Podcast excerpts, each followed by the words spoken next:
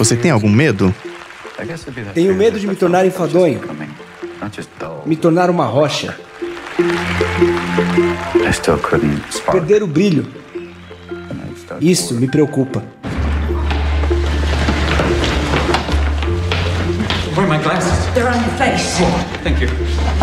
O que faz para se manter fresco, não surtar? É uma luta sem fim. Esse é um trecho do documentário Robbie Williams Entra na Minha Mente. Minha lembrança de Robbie Williams é de ver a senhora Doubtfire em uma babá quase perfeita.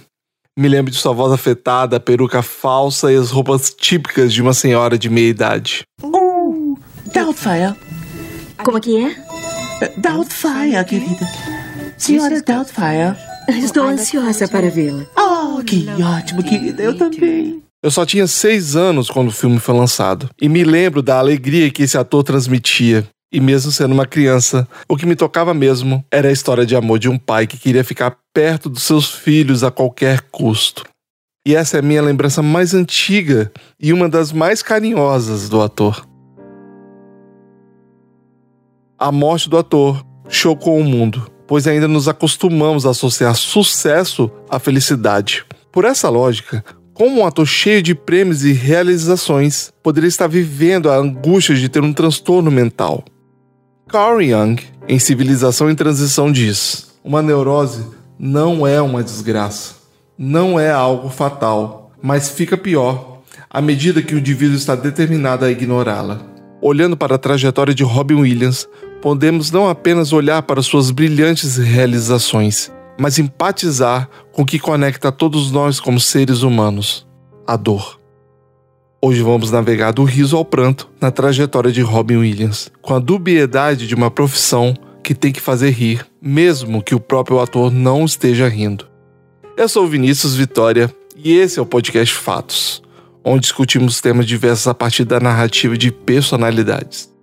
No segundo episódio da volta do podcast Fatos, nós não acabamos, viu? Ainda temos muito o que contar. E hoje, Rafael Martinelli irá nos trazer a história de Robin Williams, o homem que chorou de tanto rir.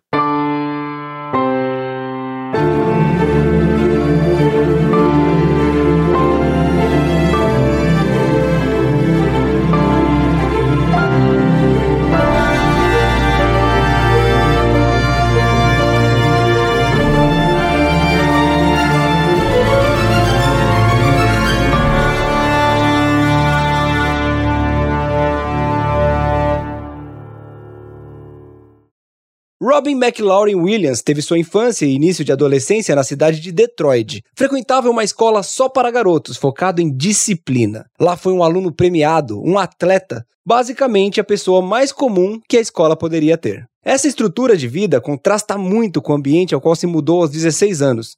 São Francisco, no auge dos anos 70, toda a liberdade e a pegada hippie em ascensão.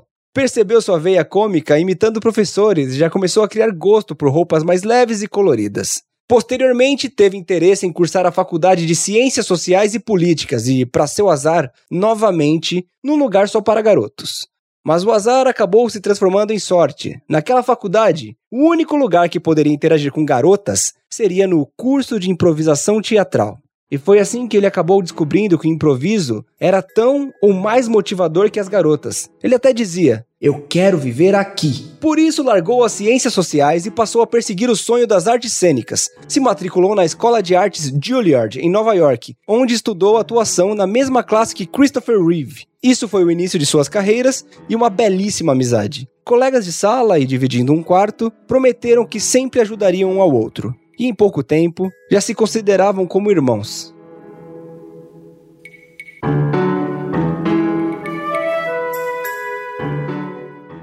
Vinny, there it is over there. Let's go get it. The thing starts going.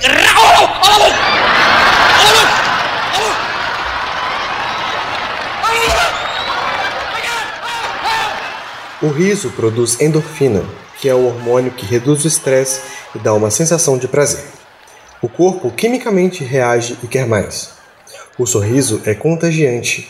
Eu sorrir pode servir para que faça outra pessoa sorrir. E eu, ao ver a pessoa sorrindo, posso sorrir ainda mais.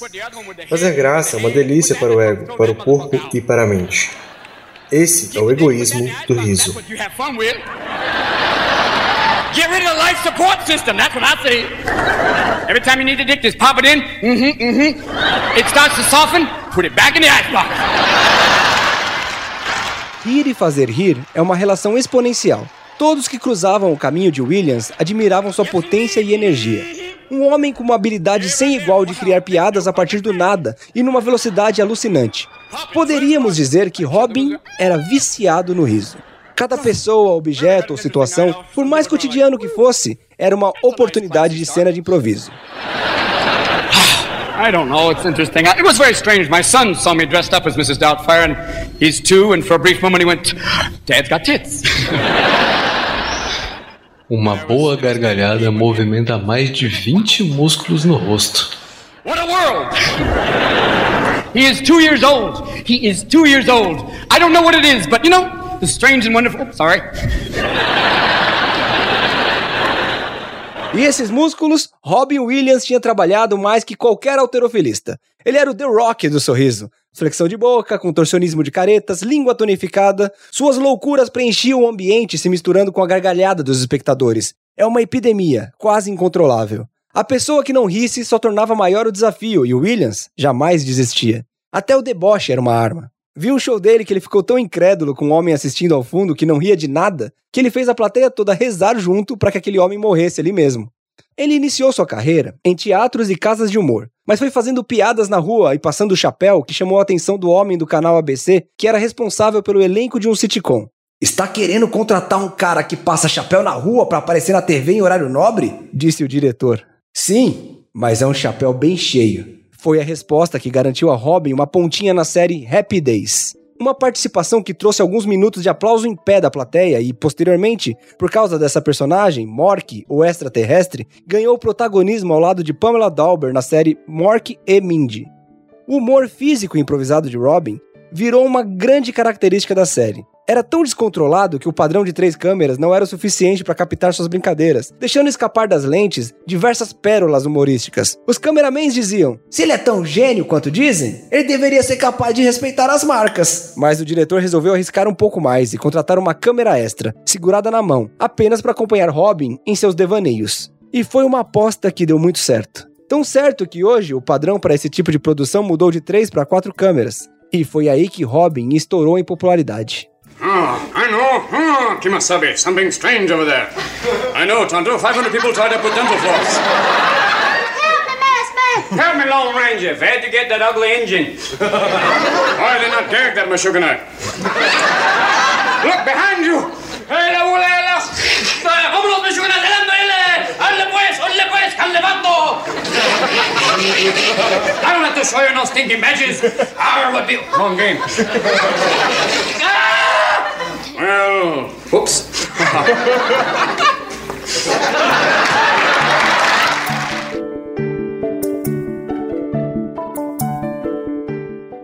Com a explosão de Mork e Mindy, Robin se tornou uma estrela. Stand-ups, teatros, filmes, TV. O cara era o ator mais versátil e pôde conhecer e trabalhar ao lado de todos seus grandes ídolos.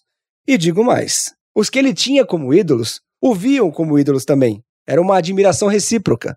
A extroversão e a alegria o tornavam uma máquina de fazer amizade. O mais curioso é que todos os que o conheceram mais profundamente ou moraram com ele relataram que à noite, em casa, Robin era um cara calado, silencioso, quieto, calmo. Ele não se considerava um comediante, se denominava ator de personagens. Para nós, leigos, parece sinônimo, mas a diferença é que um comediante é um ator que brinca e conta piadas por si, já um ator de personagens utiliza alguma persona cômica e faz dela o alvo das piadas. Leva seu humor para uma terceira pessoa, um ser falso, fictício. Ele mesmo dizia: Raramente eu sou eu. E isso combina muito com um dos depoimentos de sua primeira mulher, Valerie Villard, que disse que ele era uma pessoa que sempre se adaptava para ser o mais divertido em qualquer situação, como se se transformasse para ser sempre a pessoa mais legal para aquele ambiente que estivesse. Ele era, o que ele achava que as pessoas ao redor gostariam que ele fosse. Mas aparentemente nunca encontrava um ambiente para ser o homem tranquilo, reservado e calado. Mesmo isso sendo uma grande característica dele, nunca era mostrado. Enfim, como ele dizia no stand-up, O sucesso pode ser medido pela quantidade de mulheres e cocaína que a pessoa tem. Pois bem, esse foi um período de muitas mulheres e muita cocaína, entre outras drogas. Chegava momentos que ele pescava mulheres da plateia de seu show e levava para o camarim, tendo casos que o acompanhante simplesmente não recebia notícia de sua parceira até o dia seguinte. Os amigos mais próximos falavam que quanto menos sóbrio, menos graça ele tinha. E bem, ele estava ficando completamente sem graça quase diariamente. Era comum ir de uma festa que durava até a manhã seguinte direto para o set de filmagem. Até que, determinado dia, ele foi até uma festa encontrar com Robert De Niro. Mas não foi recebido porque De Niro estava ocupado demais com umas garotas. Então, de lá, foi para o bar do John Belushi, onde, como de costume, passou boa parte da noite entre drogas e bebidas. Quando foi embora, disse que Belushi mal conseguia ficar em pé. Na manhã seguinte, encontrou sua colega de sitcom, Pamela Dauber, a Mindy de Mork e Mindy, que lhe deu a notícia. John Belushi foi encontrado morto por overdose. Robin custou a acreditar. Eu estava com ele na noite passada. Se isso acontecer com você, eu vou te matar primeiro, Pamela disse. E ele respondeu: Isso nunca aconteceria comigo. Robin Williams foi intimado a depor no caso de Belushi, e então sua imagem ficou um pouco suja interromperam Mork e Mindy após quatro temporadas de grande sucesso, e ele deixou de ser chamado para diversos trabalhos.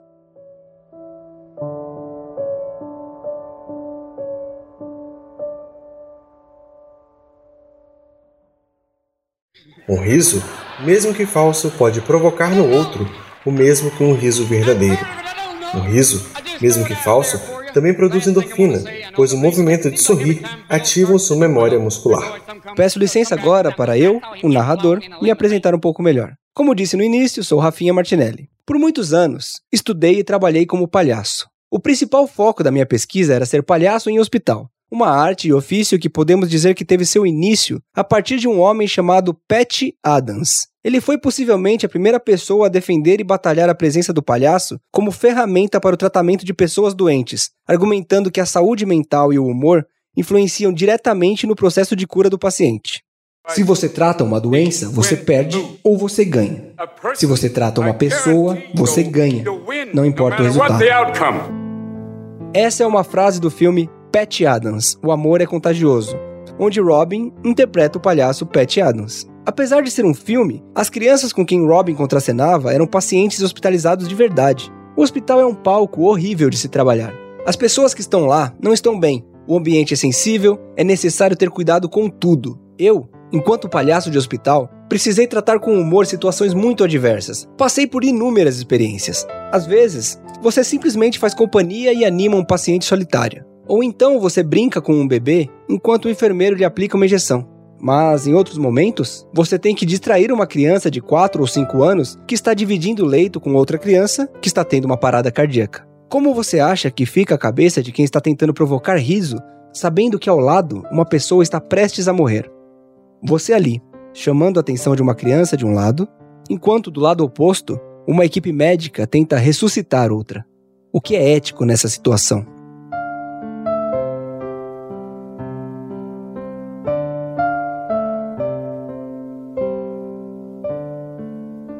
Parece uma boa querer proteger uma criança de assistir a uma morte, mas ao mesmo tempo é insensível fazer graça e mudar o foco enquanto um coração para de bater.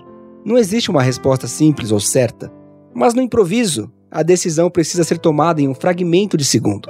Missão cumprida. A criança estava tão engajada no mundo imaginário que nem ao menos percebeu que uma pessoa foi levada para fora do seu quarto sem vida. O palhaço, confiando no sorriso pintado no rosto, faz sua última piada e se retira ao som de risos encosta a porta, passa pelos corredores brincando com todos que cruzam seu caminho, faz uma retirada estratégica até as escadas de incêndio e, ali, agora sozinho, chora.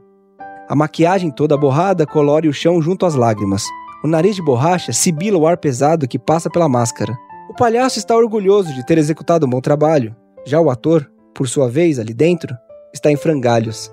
Existe um chorar de tanto rir, mas também existe um rir para não chorar que pode acabar cobrando seu preço mais tarde. Por isso entendo por que Robin Williams era tão animado na frente dos outros, mas calado e sutil quando sozinho. É esperado do palhaço que seja engraçado. Essa é a função social dele. Quando alguém vê um humorista, a pessoa já se prepara para rir. Ninguém está preocupado se ele está bem, se os boletos estão pagos, se ele brigou com o namorado, isso pouco importa. Se o palhaço diz: Olá, como vai você? A frase mais comum de se ouvir em resposta é: Conta uma piada aí! Muito raramente dizem bem, e você, como vai? E isso não é uma exclusividade do palhaço. Temos uma rotina impessoal. Você vai no mercado e o diálogo entre seres humanos é: CPF na nota? Não. Pip, pip, pip. Débito ou crédito? Crédito. Fim da interação. Na real, o palhaço no hospital busca trazer humanização.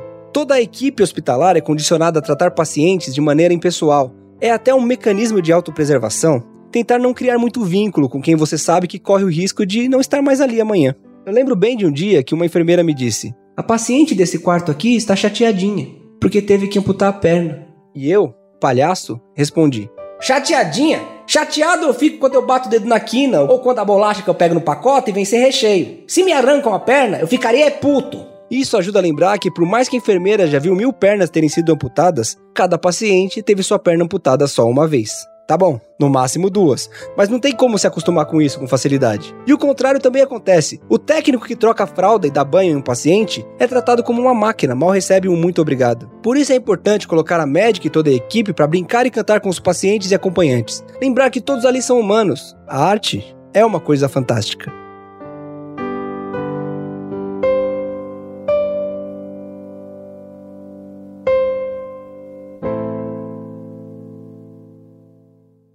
Right now, I want to do my quick. I want to, before I bring out Duty Roberts.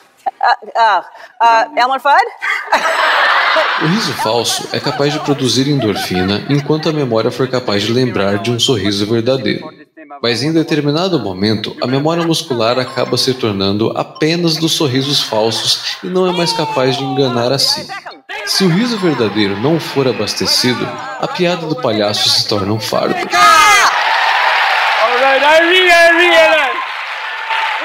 A overdose de John Belushi foi um incentivo que faltava para o Robin abrir os olhos e deixar para trás o modo de vida autodestrutivo que levava. Aproveitou o momento para se recompor, estar mais ao lado da família e amigos, e só quando a mente estava sã, retornou às telonas. Sem muita surpresa, ele continuou sendo o mesmo cara divertido e adorado de sempre. Mesmo em sets de filmes dramáticos, qualquer pausa que faziam, ele não perdia a oportunidade de brincar com qualquer pessoa que cruzasse seu caminho, da mais famosa atriz até o mais humilde estagiário. Como viciado procurando bitucas pelas ruas para suprir suas vontades, Robin não perdoaria nenhuma situação que pudesse transformar o ambiente numa cena de improviso surpresa. E logo quando Robin estava conseguindo se recuperar, seu irmão por consideração e então padrinho de seu filho, Christopher Reeve, no auge de sua carreira, conhecido principalmente pelo papel como Superman nos anos 80, sofreu um acidente a cavalo. Dr. John Jane says that Reeve will undergo an operation on Monday to fuse his two upper vertebrae. Reeve was an amateur rider, but even these professionals told us that every ride has a degree of danger. When this horse balked at a jump last night, rider Christopher precisou ser levado com urgência para fazer algumas cirurgias. Suas chances eram de 50%, na melhor das hipóteses.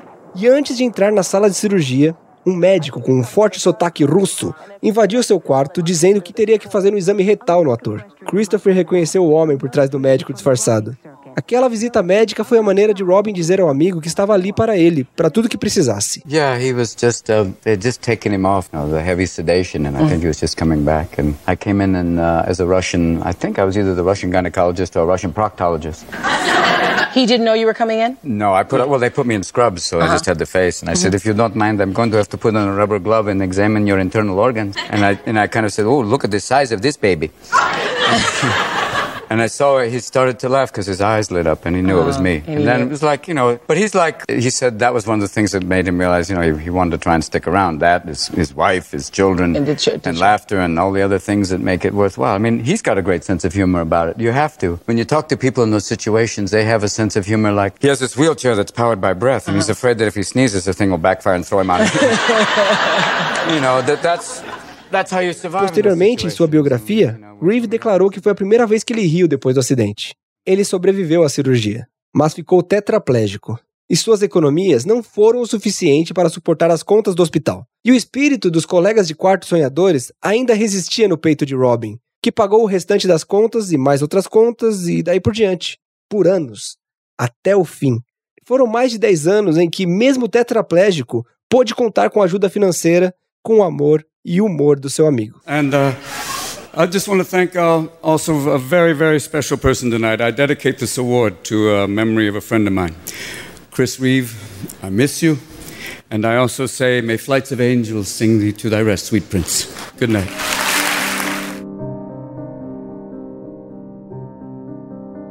Até mesmo após sua ida, o suporte à família Reeves permaneceu constante. E mais pra frente, quando o garoto Will Reeves ficou órfão, Robin Williams oficialmente o adotou. Will Reeves, filho de Christopher, após a despedida de seu pai e as boas-vindas à nova família, uma vez disse: Eu era uma criança e queria desistir de tudo. Robin sempre continuou. Primeiro como Mork, depois como Peter Pan, depois como gênio, mas sempre, infalivelmente, como Robin. O homem doce e gentil que amava meu pai e sua família com tanta força que ele faria qualquer coisa para nos fazer felizes.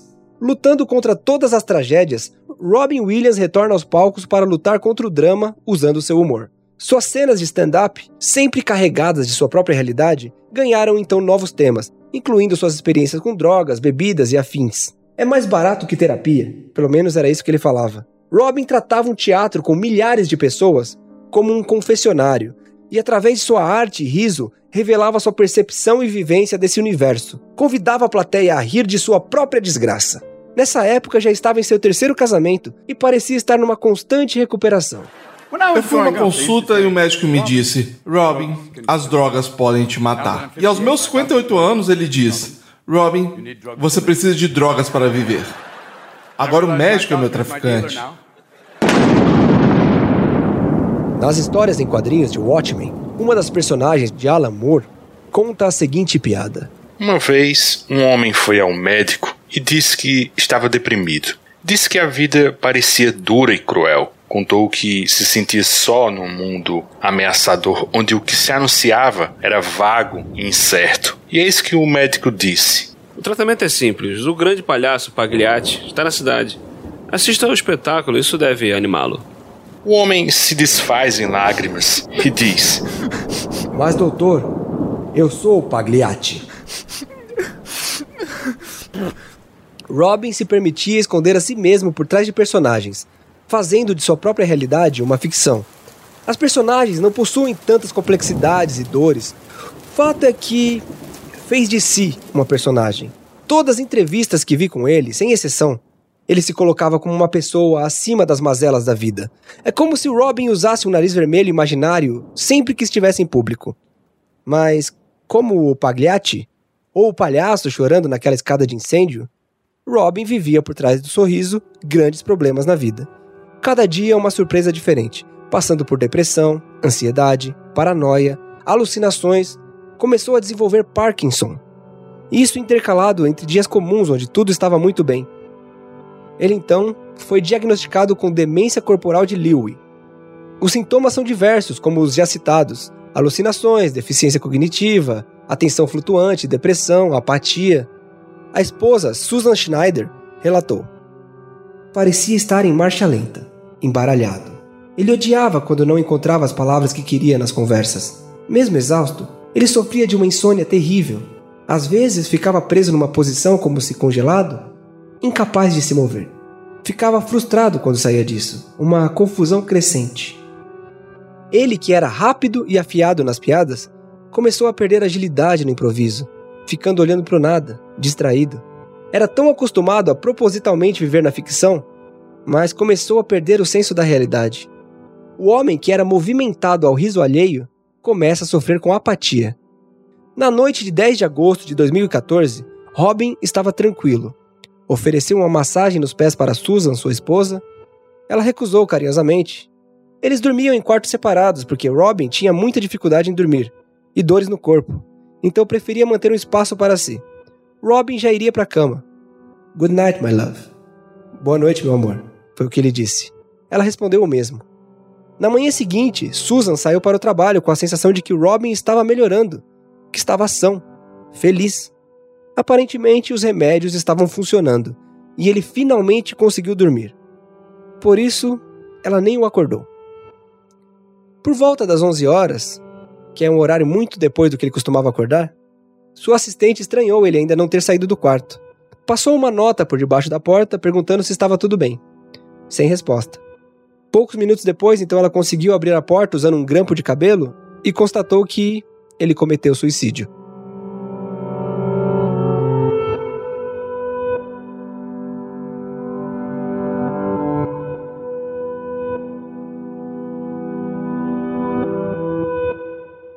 People around this country, and for that matter, around the world, are reacting tonight to the terrible news of the death of Robin Williams. And now to news that's left so many fans around the world shocked, I would say, and saddened. Beloved actor and comedian Robin Williams has been found dead at his home in California. Paul, what were the circumstances behind his death?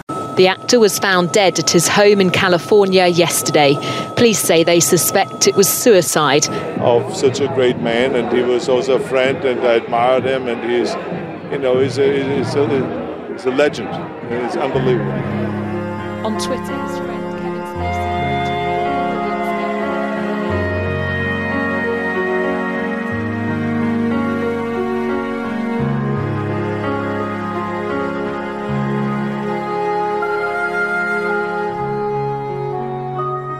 Para a assistente que o encontrou, Rebecca Spencer, parecia que a vida andava muito dolorosa.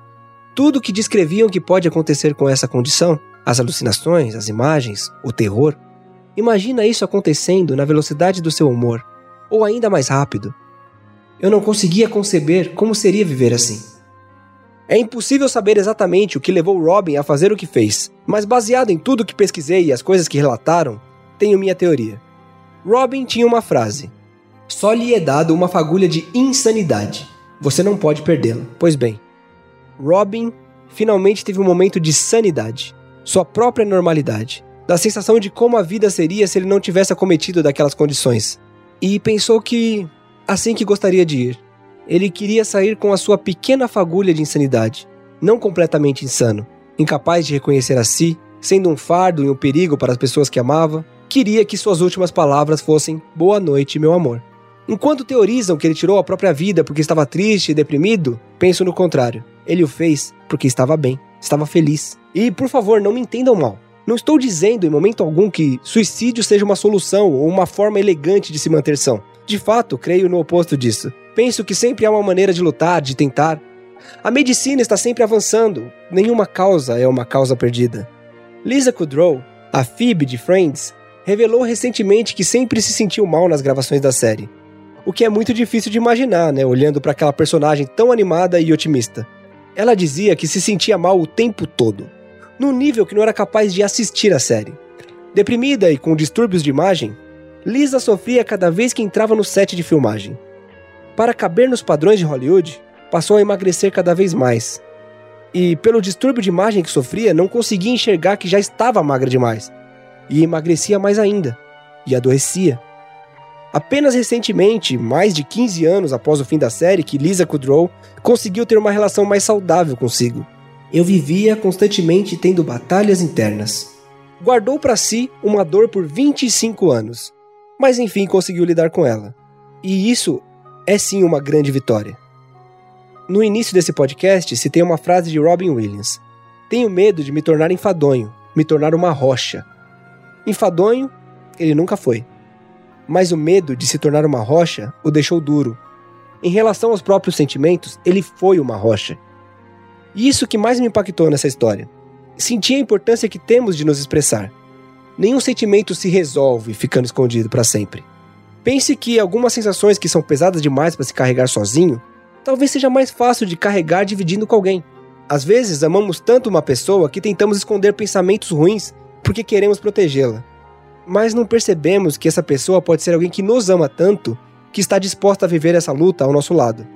E também podemos contar com profissionais que podem nos ajudar de uma maneira mais técnica, sem perder a ternura. Psicólogo, psiquiatras, médicos.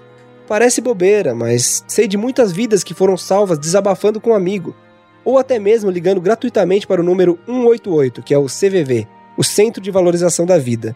Lá existem pessoas que se sentem bem em doar o tempo para oferecer uma conversa humana e verdadeira para qualquer pessoa que esteja precisando, a qualquer dia ou horário. Temos uma curiosidade mórbida de querer saber como Robin morreu. Por que ele morreu? Sendo que a grande beleza da vida dele é como ele viveu, o quanto ele teve motivações para viver. e o legado maravilhoso que deixou e as pessoas que ele tocou. Penso que todos, sem exceção, temos grandes tristezas na vida e às vezes até a sensação de que nada mais faz sentido. Mas eu acredito, de verdade, que todos temos grandes motivos para viver. O mundo é recheado de coisas horríveis e coisas incríveis. E você, você mesmo, que me escuta nesse exato momento, você também é uma pessoa incrível e o mundo é um lugar melhor pelo simples fato de você estar nele. Não acredita? Experimente a próxima vez que ir a uma loja, olhar dentro do olho de quem estiver te atendendo, sorrir e dizer: Olá, como vai seu dia? Ou dar uma ajudinha para alguém que derrubou suas coisas, ou qualquer coisa assim. E não esconder seus problemas tentando aparentar ser uma pessoa perfeita. Ninguém é. É assim que não nos tornamos rochas. Somos pessoas em batalhas internas mas não eternas.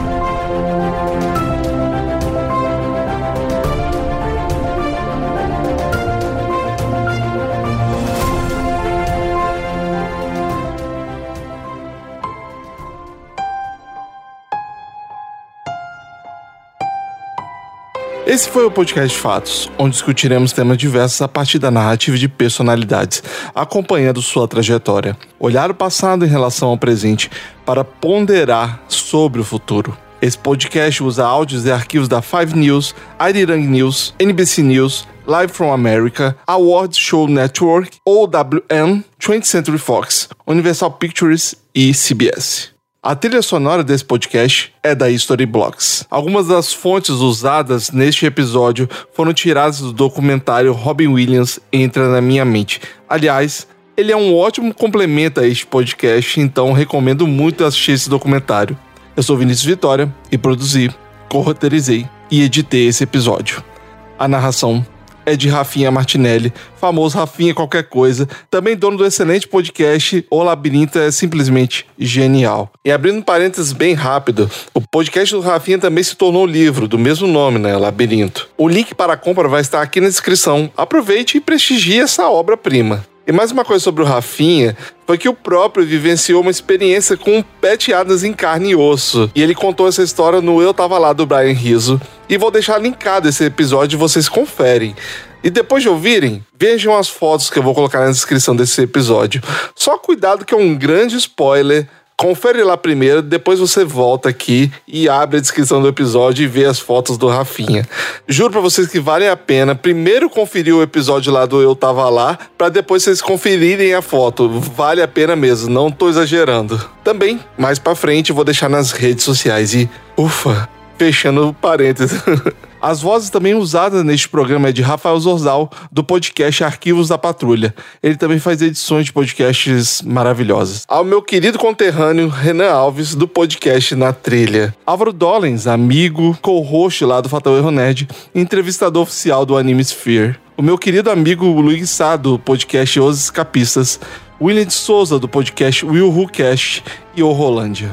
Quem também me apoiou na edição desse podcast é o Henrique, mais conhecido também como Farofinha, lá da Telas Soluções em Áudios para Podcasts. Também outro editor maravilhoso para podcasts. O roteiro também é do Rafael Martinelli, o Rafinha Qualquer Coisa. As vinhetas são de Leandro Carimbó, a arte é feita por Caio Camasso.